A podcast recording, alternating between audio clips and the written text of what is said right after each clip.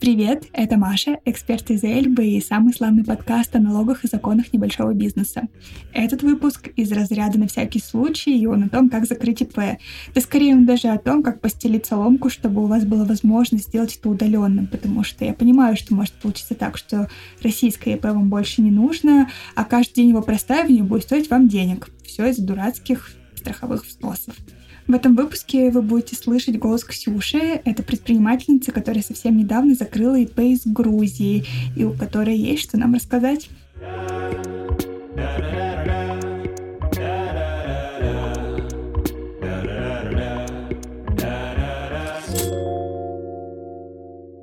Понятно, что всегда есть способ закрыть ИП в налоговой лично или в МФЦ. Идете, подаете заявление, платите госпошлину. Э, иногда в МФЦ даже и госпошлину платить не нужно. А все, ИП вам закрывают. Но это актуально лишь для тех, кто сейчас остался в России или у кого там остался человек с подходящей доверенностью. И сейчас не все в таком положении. Но даже если человек с подходящей доверенностью у вас есть в стране, я советую вам попробовать закрыть ИП удаленно все равно самостоятельно. А, потому что у налоговой сейчас есть сервис, который называется называется э, государственная онлайн-регистрация бизнеса. Она как про регистрацию и открытие бизнеса, так и про закрытие этого бизнеса. И там на самом деле все довольно удобно устроено. Все будет супер, если у вас есть электронная подпись подходящая, вообще никаких проблем.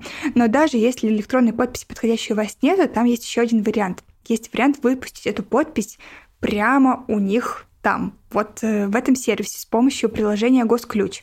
Чтобы эту подпись выпустить, у вас должен быть загранпаспорт нового поколения и подтвержденная учетная запись в госуслугах.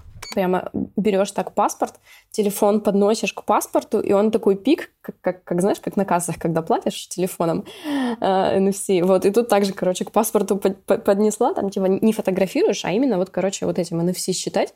И он такой пик, ничего себе, и взял оттуда что-то подтянул. Я такая, вот это магия. Офигеть. Вот, там еще надо было, типа, я не знаю, как называется, сформировать закрытый ключ или что-то такое. Ну, типа, знаешь, когда на компе, типа, этот сертификат выпускаешь, там надо, типа, мышкой вот так вот водить. Вот, а тут на телефоне прям надо было пальцем вот так по экрану водить. Ох, э, должна вас предупредить, что буквально за пару недель до этого выпуска некоторые сервисы налоговые перестали работать за рубежом, э, в том числе сервис открытия и закрытия ИП, но это ничего страшного. VPN вас спасет российский VPN. То есть в России вы включаете VPN какой-то другой страны, чтобы сидеть в Инстаграме, а тут вам нужен будет VPN, который перекинется, что вы в России, и тогда сайт у вас откроется. В общем, не пугайтесь, если это не случится с первого раза.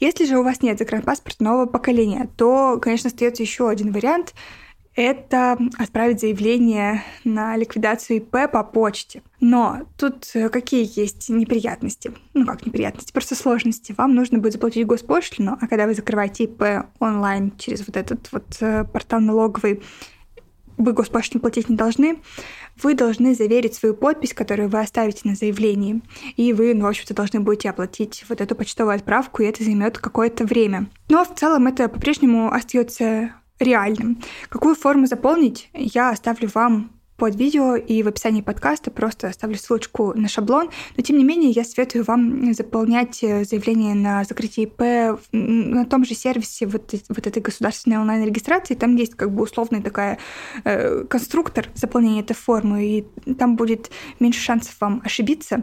Так что лучше заполнить онлайн, чем от руки.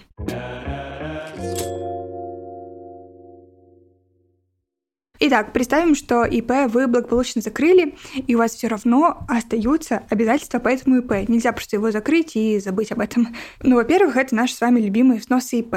Их нужно будет первым делом заплатить. А сумма будет справедливо меньше, чем за полный год, потому что вы работаете как ИП не полный год.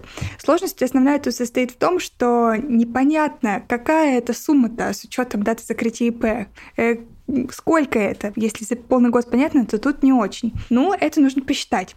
Э, у меня есть пристрастный комментарий, э, потому что в Эльбе вот это все считается автоматически. У нас есть специальная настройка для закрытых ИП. Вы там просто ставите «Я закрыл ИП», Эльба вам готовит декларацию по УСН, взнос считает, платежки готовит.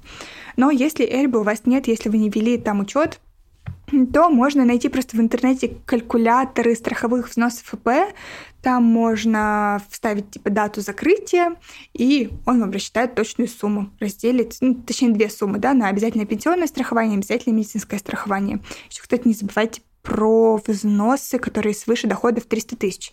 Это тоже нужно будет прибавить с учетом того, сколько доходов у вас на момент закрытия ИП там накопилось. Дальше у нас с вами следующая задача — подготовить платежку на оплату этих взносов. А дело в том, что как только вы закроете ИП, счет в банке у вас тоже автоматически закроется, потому что у вас больше не будет статуса индивидуального предпринимателя, соответственно, таким счетом вы пользоваться не можете. А значит, вы не можете пользоваться ну, различными там конструкторами платежек э, и, может быть, ну, типа шаблонами какими-то. Вы пользоваться не можете. Вам придется заплатить эти взносы уже с личного вашего расчетного счета.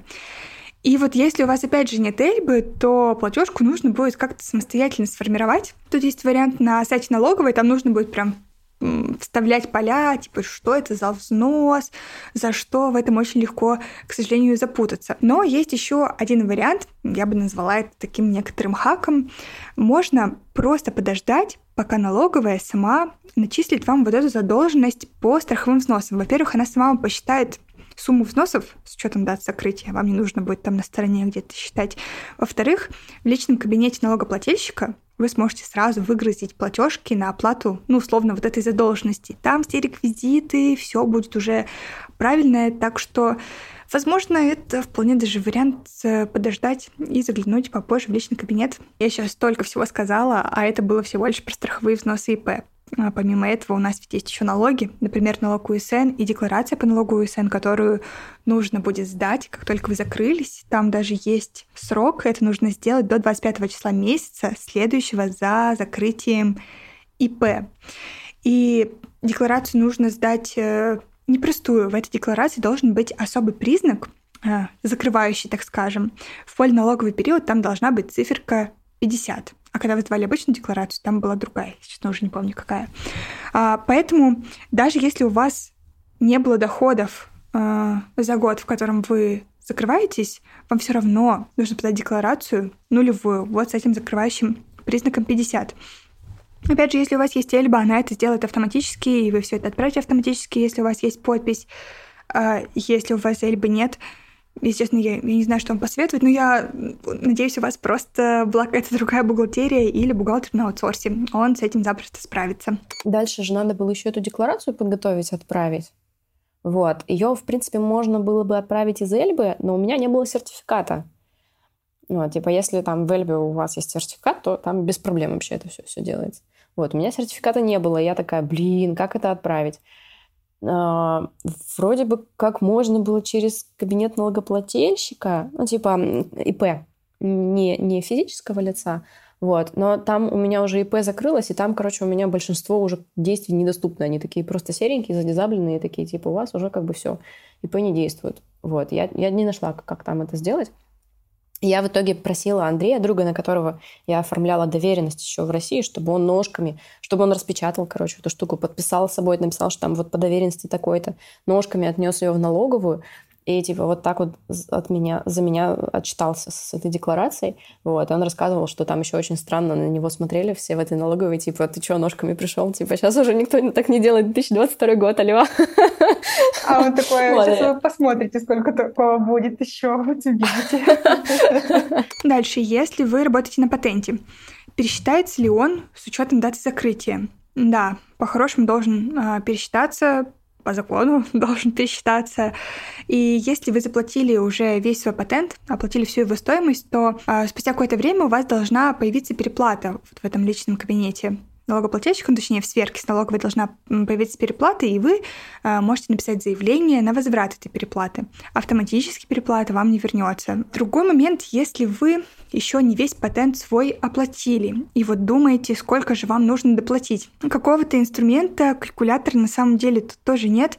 Мне кажется, самый логичный способ — это обратиться в вашу налоговую, написать или позвонить, сказать, вот такая-то у меня дата закрытия, э, что, сколько мне там патента доплатить. Или, опять же, подождать, пока в сверке появится начисление, и будет понятно. В Тинькове, в приложении, они еще через какое-то время, через сколько-то недель или, или что-то около того, мне еще прилетело туда, что вот по патенту надо доплатить там еще сколько-то там 1900 или что-то около того. И там пени, короче, копеечки какие-то тоже начислили. И я просто в Тинькове это все оплатила. То, что я сейчас рассказала про УСН, взносы, про патент, это был минимальный набор задач для ИП, у которых нет сотрудников. Если у вас есть сотрудники, то там еще делать и делать. Нужно, во-первых, сотрудников правильно уволить, э, рассчитать их, подать все отчеты сотрудников, которые вы обычно подаете, тоже там со всякими закрывающими признаками. Вот э, в этом у Эльбы есть проблемка, она не все отчеты умеет отправлять закрывающим признаком, но если вы обратитесь в поддержку, вам ребята подскажут, э, что сделать. И сейчас я не буду вам рассказывать про все тонкости закрытия ИП сотрудниками, я лучше вам оставлю статью э, в описании подкаста или под видео. Мне кажется, там просто будет легче ориентироваться среди кучи этих задач. Там даже надо сняться в ФСС с учета, в общем, всякие бланки там всего есть. Я вам просто оставлю, вы почитайте. Удаленно все это сделать э, тоже можно, но опять же у вас должна быть электронная подпись действующая. Вот. Вот все, что я хотела вам рассказать. А, если резюмировать, то кажется важно, чтобы у вас была подтвержденная учетная запись в госуслугах и загранпаспорт нового поколения. Э, тогда вы сможете закрыть ИП практически из любой точки. Но помимо этого нужно а, обзавестись онлайн-бухгалтерией или бухгалтером, который сможет за вас дела закончить. Если же чего-то не успеваете сделать, то всегда может быть у вас в России человек с доверенностью, который тоже легко сможет вам помочь э, с закрытием ИП и с отчетностью. К слову, да, человек с доверенностью подать э, вашу декларацию там по УСН или за сотрудников тоже может. Все, это все советы к этому часу. Напоследок лишь хочу рассказать, что у Ксюши все хорошо. Она изначально регистрировала ИП в России, чтобы работать на иностранную организацию дизайнером, но переехав в Грузию, она поняла, что быть предпринимательницей в Грузии выгоднее и просто продолжила работать в новом статусе. В общем, надеюсь, что и для вас закрытие ИП будет всего лишь новым началом. С вами была Маша, эксперт из Эльбы, ваша персональная переводчица с бухгалтерского на человеческий. Пока-пока.